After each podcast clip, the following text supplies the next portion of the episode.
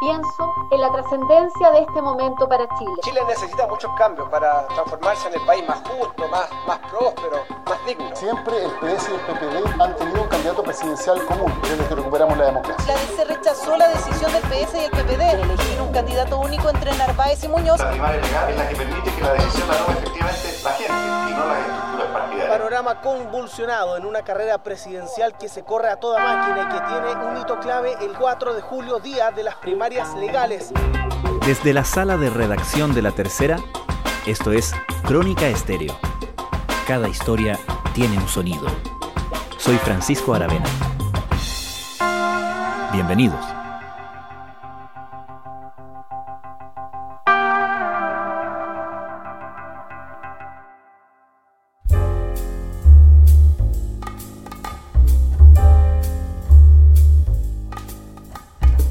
Aún siendo oposición de un gobierno cuya impopularidad ha probado ser hasta ahora irremontable, los partidos de la centro izquierda enfrentan un complicado panorama de cara a las elecciones presidenciales de noviembre de este año.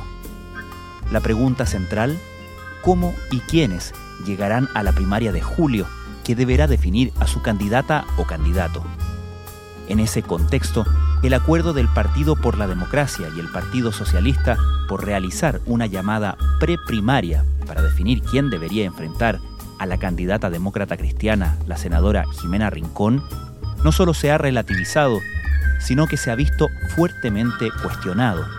Las campañas del PPD Heraldo Muñoz y la PS Paula Narváez parecen hoy enredadas en un laberinto para cuya salida el calendario electoral de este primer semestre deja pocas alternativas. ¿Cómo llegaron a este punto?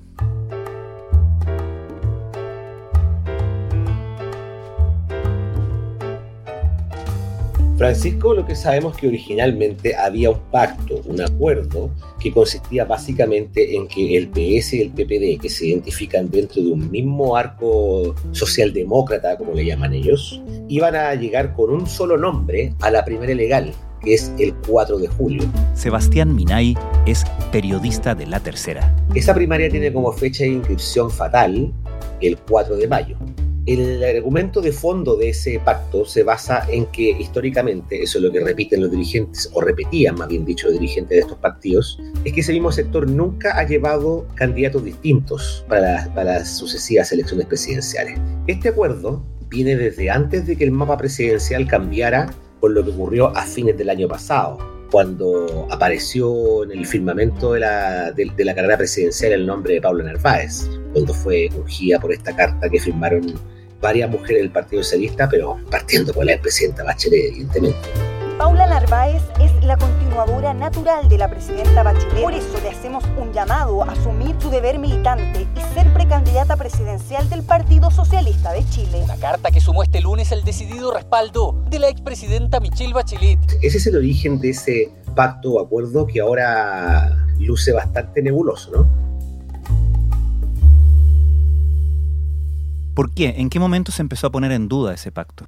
Mira, lo que yo recuerdo es que ese pacto se seguía esgrimiendo, incluso hasta um, las primeras horas o días siguientes de que la parrilla de, de, la conferencia presidencial quedó más o menos clara con la elección de Heraldo Muñoz. Les quiero agradecer además porque he recibido algunos mensajes en las últimas horas eh, que me han emocionado. Hasta ese momento estaba más o menos claro de que lo único que faltaba por acordar era una, una, fecha de primaria. Ya Heraldo Muñoz ya había ganado esa llave. Paula Narváez ya estaba prácticamente ungida por Michelle Bachelet. También la democracia cristiana ya tenía su nombre, a la senadora Jimena Rincón. Y también el Partido Radical había proclamado a Carlos Maldonado. Entonces este era un trompo que tenía cuatro cuerdas, eh, o tiene todavía cuatro cuerdas con cuatro ministros. Y esto se empieza a enredar después de la primaria que ganó Heraldo Muñoz, por varias razones. Una de ellas fue que este plan de partida no funcionó porque el presidente del Partido Radical, Carlos Maldonado, no, dijo que no estaba dispuesto a ir a esta, este ejercicio, el ideal era que el PS, el PPD y los radicales, no nos olvidemos los radicales, también un candidato proclamado, iban a reducir eh, a uno sus tres nombres. Pero ya partió mal con eso. Como Partido Radical estaremos en la primaria legal del 4 de julio y esperamos que todas y todos los candidatos nos encontremos en una gran primaria legal. Pero el otro factor que incidió es que progresivamente Heraldo Muñoz y, el Partido por la Democracia también empezaron a distanciarse un poco de esta idea de, de esta primaria todos contra uno, como llamaban algunos los que, los que arguían esta razón para ir a la democracia cristiana. Y ahí hay un episodio que tal vez no ha sido muy disectado. A la mañana siguiente o a más tardar dos días después, no me acuerdo muy bien, de que Heraldo Muñoz gane la primaria, la primera persona que lo llama de, los contendores no es Pablo Narváez, sino que es Jimena Rincón. Hmm. Todos fueron ministros de Bachelet, pero en momentos distintos. Entonces, el lenguaje coloquial, Jimena Rincón como que se aviva un poco. Lo llama primero que nadie y se juntan en un café y lo hacen público. Lo hacen público, con mascarilla, saludo con codazo, qué sé yo. Hay una versión que me dice que eh, eh, la senadora Rincón le había hecho presente al canciller que no le convenía ir a este enjuague, por así decirlo, de, de una preprimaria con Pablo Narváez, que tenía mucho que perder, etcétera, etcétera. Empiezan a pasar la semana y conforme pasa la semana se produce otro fenómeno, que eh, Paula Narváez, que se había venido desde el extranjero y, no podía iniciar su campaña con, la, con, la, con una fuerza que fuera proporcional a la energía del gesto o, de dazo, si queremos, que, que, que, le había prodigado a la presidenta Bachelet. Quiero decir que se fue a Puerto Vara, se quedó encerrada bajo una cuarentena, no podía hacer mucha campaña, harto Zoom, harto video, pero claro, la gente no se acordaba mucho de ella y se empieza a generar este escenario donde aparece, comillas, estancada y no se dispara, entonces no se produce este efecto en que, oh, la presidenta Bachelet la ungió, y entonces el resto es un trámite, ¿no es cierto? Y empiezan a pasar las semanas y claro, eh, en el PPD empiezan a mirar esto con otra cara diciendo, ¿y por qué vamos a ir a, a esta primaria? Y empieza a transcurrir el verano y esto se empieza a enredar y a enredar. Y yo creo, Francisco, que tiene otro momento esto, que es cuando Pablo Narváez finalmente puede salir de la cuarentena de Puerto puede empezar a hacer campaña en terreno y se viene a Santiago con la presión de que los porcentajes de conocimiento estaban bajo, de que no, se no era un disuasivo ni ante Jimena Rincón ni ante Aldo Muñoz, y en un momento dado su equipo de campaña toma una decisión estratégica, que es empezar a pasar un poco, no, no, digo la ofensiva, sino empezar a sacarle palabra al resto de los candidatos. Y eso pasó la semana pasada cuando se, se, produce esa entrevista que le hace Eduardo Fuentes en Mentiras Verdaderas en la red. Propongo, Paula Narváez, que hagamos un juego político, presentarle a continuación nombres de próximos contendores, adversarios en la carrera política para ir conociendo su opinión de ellos. a mí me consta que esa entrevista fue muy preparada y estudiada porque estaban las frases listas para cuando le preguntaran qué pensaba de los candidatos. Claro, dice Jimena Rincón que es más conservadora que yo, dice que puede tener algún problema con su pasado en la AFP y Heraldo Muñoz dice que es un político de la transición. Heraldo Muñoz. Bueno, un político con, con experiencia, creo que es un político de la transición eh, de la democracia chilena, fundador de un partido como el Partido por la Democracia, del cual hoy día es, es presidente y que, y que forma parte de esa tradición, de esa tradición política y de esa tradición de cultura política.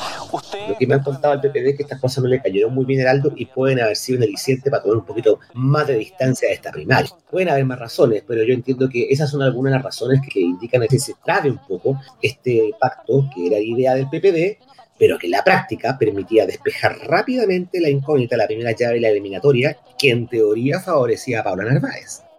En teoría porque se asume que para una preprimaria, como se ha llamado, más abierta, pueden reclutar o llevar a votar a gente no necesariamente del partido o de los partidos, sino que también bastante independiente, que son a los que apelan a, a movilizar, ¿no?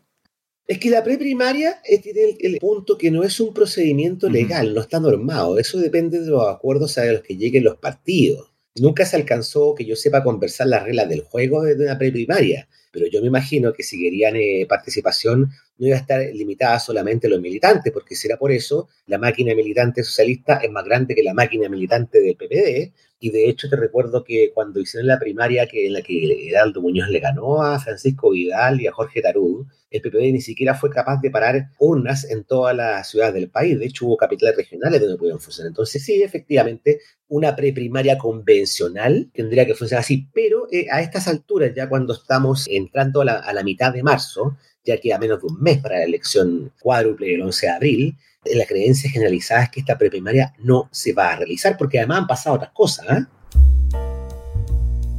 Llegamos así, Sebastián, a esta reunión del primero de marzo entre las directivas del PPD y el PS, donde se levanta esta idea de reemplazar esta preprimaria por simplemente una encuesta. Yo te diría que ahí se empezó a, a complicar todo. El primer dato es que ahí había una situación inusual, anómala, porque estaba el Aldo Muñoz en su doble rol de presidente del PPD y candidato presidencial y no estaba Pablo Narváez. Estaba Aldo Muñoz, estaba Guido Girardi y, estaba también el exdiputado Víctor Barrueto y estaba Francisco Vial Salinas, el ex vocero que había perdido eh, la primaria frente a, Heraldo Muñoz y que también había sido ministro Bachelet. Y por el Partido Socialista estaba su presidente Álvaro Elizalde, su secretario general de Santander y el diputado Marcelo Bachelet. Y ahí lo que yo entiendo es que en la conversación, cuando ya queda claro de que el tema de la preprimaria está trabado, en un momento dado, Francisco Vidal se prácticamente como apoyado sobre el respaldo de la silla, les dice algo así como, chiquillo, bueno, da que esta cosa está acá, ¿por qué no hacemos algo eh, que, no lo he hablado todavía en detalle ni con Heraldo ni con Guido? Pero ¿por qué no resolvemos esto con una encuesta? Y dice eso, e inmediatamente se excusa y los tengo que dejar y pronuncia las palabras mágicas porque ahora me voy a una comida con la expresidenta Bachelet. O sea, de hecho, probablemente ella ha sido la primera en enterarse fuera de esa mesa de qué es lo que había pasado en esa reunión. Los socialistas insisten en que dijeron que no de inmediato, y para que veas tú los síntomas, los del PPD dicen que los socialistas no dijeron que no. La cosa es que esto ya estaba enredado, porque unos días antes la jefa de campaña Heraldo Muñoz, Natalia Pertingeli, había dicho por primera vez, entre comillas, lo que los socialistas eh, sospechaban, que ya no queda mucho tiempo para hacer la primaria. Y dos días después de esa reunión del primero de marzo, miércoles 3, el PPD resuelve, toma una decisión que termina siendo el portazo definitivo, que es fijar el Consejo General del PPD para el día 17 de abril. Si uno toma el calendario, el único margen para hacer esa preprimaria, insistimos, es convencional, no es la primera legal, eh, no se puede hacer el 11 de abril, tiene que ser después de la elección del 11 de abril de todas maneras. ¿Por qué razón? Porque solo entonces, cuando se abran los libros de los resultados de la elección, los partidos sabrán cuánto pesan y podrán tomar otras decisiones. Te queda solamente el domingo 18 de abril, el domingo 25 de abril y ya muy encima de todo el domingo 2 de mayo, porque el 4 de mayo hay que inscribir a los participantes de la primaria legal. Vez de recordar que la primaria legal el 4 de julio, la persona que gane que ha inscrito la papelera automáticamente los perdedores no pueden seguir intentando. Entonces, eh, claro, cuando el PPD fija este Consejo General, eh, no le avisan a los socialistas. Pues. Los socialistas se enteran después. Y ahí lo entiendo yo que eh, le sube la sangre a, la bóveda craneana a algunos socialistas se enojan, en el fondo el reclamo era, oye, oye, pero si entonces no quieren primarias que lo digan. Corresponde hacer esa primaria que se va a hacer con toda primaria convencional, por cierto, con toda la seriedad y el rigor que corresponde. ¿Por qué? Porque PS y PPD siempre hemos sentido que a la hora de llevar una candidatura se lleva una candidatura común, no es ninguna novedad. Entonces, realmente se entiende menos las reacciones de, sobre todo el presidente de la democracia cristiana, porque la verdad es que parece ignorar la historia que hemos vivido del 90 hasta acá. El termómetro lo que me dice hasta ahora es que tendría que haber un vuelco bien grande para que esa preprimaria se hiciera, porque claro, ya va a ser un mano a mano, los PPDs que te dicen pero es que ¿para qué le vamos a regalar la primaria a los socialistas si Pablo Narváez no está disparado? O sea, para todas las fichas que le puso la presidenta Bachelet a Pablo Narváez no ha sido eh, el fenómeno que se esperaba. Eh, me llama la atención un detalle, porque hablamos de esta reunión del primero de marzo, donde está la directiva del PS y del PPD. Uno puede asumir que un partido que lleva a un candidato o candidata está justamente defendiendo sus, sus intereses y por lo tanto, si bien Paula Narváez o la campaña de Paula Narváez no estaba en esa reunión, uno tiene que asumir que estando el Partido Socialista sí estaba representando las posiciones de su campaña. Sin embargo, se habla como si fueran instancias diferentes. El PS de la campaña de Paula Narváez, no así en el caso del PPD. ¿Qué pasa en la relación entre el Partido Socialista y la campaña de Paula Narváez? Bueno, ese es un tema que, al que le queda mucho por escarbar, yo creo. Y, la formación, los jugadores que estuvieron en esa reunión, como tú bien dices, no, nos volvieron a traer eh, a colación el asunto. Apenas uno se enteró de esa, de esa minicumbre.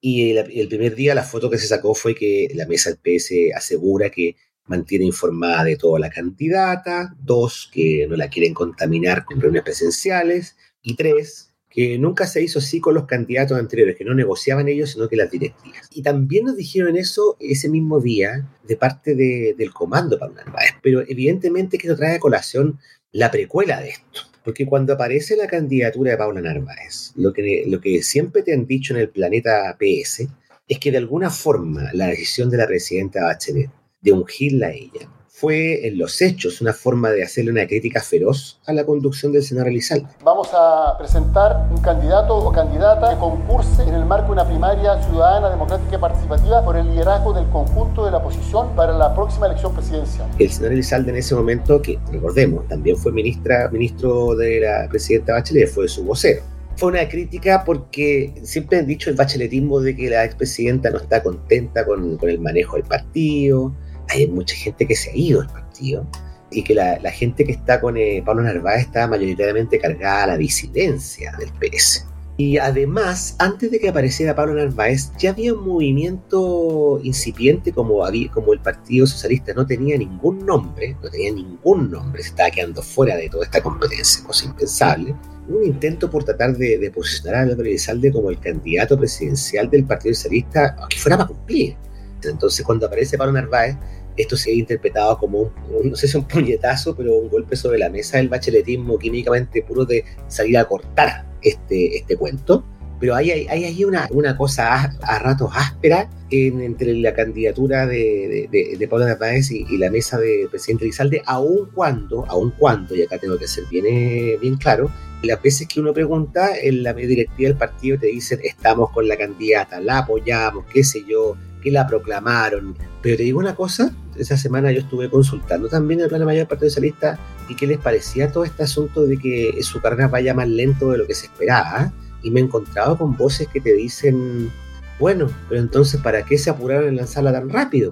En verano, cuando nadie estaba pescando no creo que eso se traduzca en problemas más adelante, sería como impensable. En política uno ha visto todo tipo de cosas, pero tiene un punto ahí porque hubo una especie de ruido. Pero insisto, la versión que siempre te dicen de la mesa del Partido Socialista es que siempre están en contacto con la candidata, que le informan de todo lo que pasa y que si incluso en esa reunión del primero de marzo Francisco Vidal o alguno de los chicos del PPD hubiese sacado un conejo de otro color del sombrero, así como sacó la encuesta, los socialistas no podrían haber decidido sin más porque habrían tenido que consultarle al comando y a la candidata. Pero me queda dando vueltas eh, un ruido de estática eh, cuando veo las palabras de la jefa campaña de Pablo Narváez, Livia Palma, que la entrevistó ayer Isabel Caro, cuando le preguntan qué le parece esa reunión donde Alto Muñoz finalmente termina siendo juez y parte, mientras Pablo Narváez no fue convocada. ¿No es a lo menos antiestético? Y ella contesta, prefiero no referirme a este tema. Hmm y también dice, nosotros no formamos parte de esas negociaciones ni de esas definiciones. Finalmente, Sebastián, Tú mencionabas la importancia que tuvo la expresidenta Michelle Bachelet al prácticamente ungir a la candidata Paula Narváez. Michelle Bachelet estuvo varios meses en nuestro país, sabemos que se fue hace poco, a principios de mes. ¿Sabemos si ha jugado algún rol en la campaña de Paula Narváez? Michelle Bachelet estuvo 12 semanas, llegó hace bastante tiempo, el 17 de diciembre del año pasado, y es por lejos la visita más larga que ha hecho Chile desde que el 1 de septiembre del 2018 asumiera como alta comisionada de Derechos Humanos de las Naciones Unidas.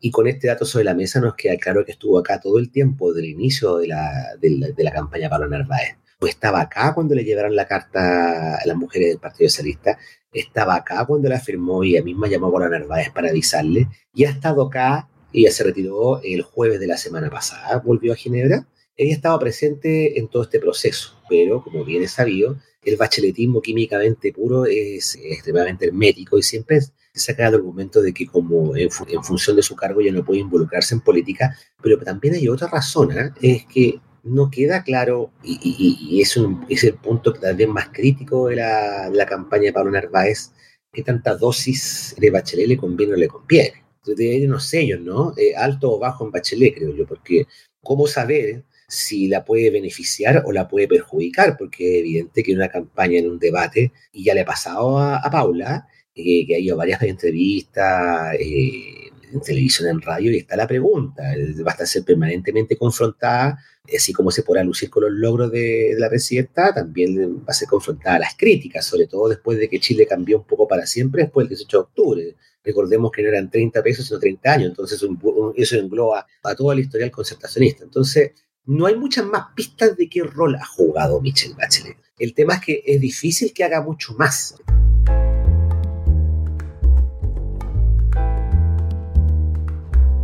También está este tema de qué tanto le beneficia o no.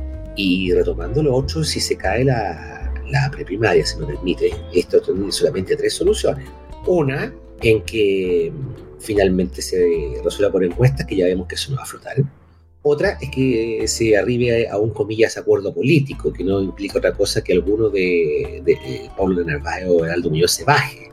Y la otra es que vayan todos a la primera legal del 4 de julio y ahí sí que nos metemos en un callejón oscuro. Porque si van los cuatro, Narváez, eh, Muñoz, Maldonado y Rincón, existe la posibilidad que al final termine sacando la, la parte del león la senadora demócrata cristiana, ¿no?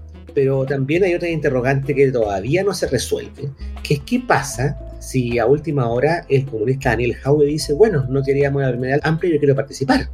Si Jaue llegara a ir, si llegara a, declarar expresamente que participa esa primaria, te puede cambiar. Claro. Porque eh, la pregunta va a ser si Heraldo Muñoz, que ha tenido, podemos hacer un árbol de Pascua con sus declaraciones críticas contra los comunistas, a lo mejor no quiere, o a lo mejor, eh, ¿qué, hace, ¿qué hacen los democratas ¿Se van de nuevo al, camino propio? Hmm.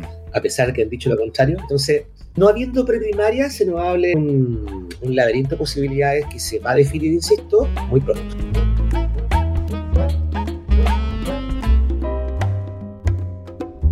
Sebastián Minay, muchas gracias. A Francisco.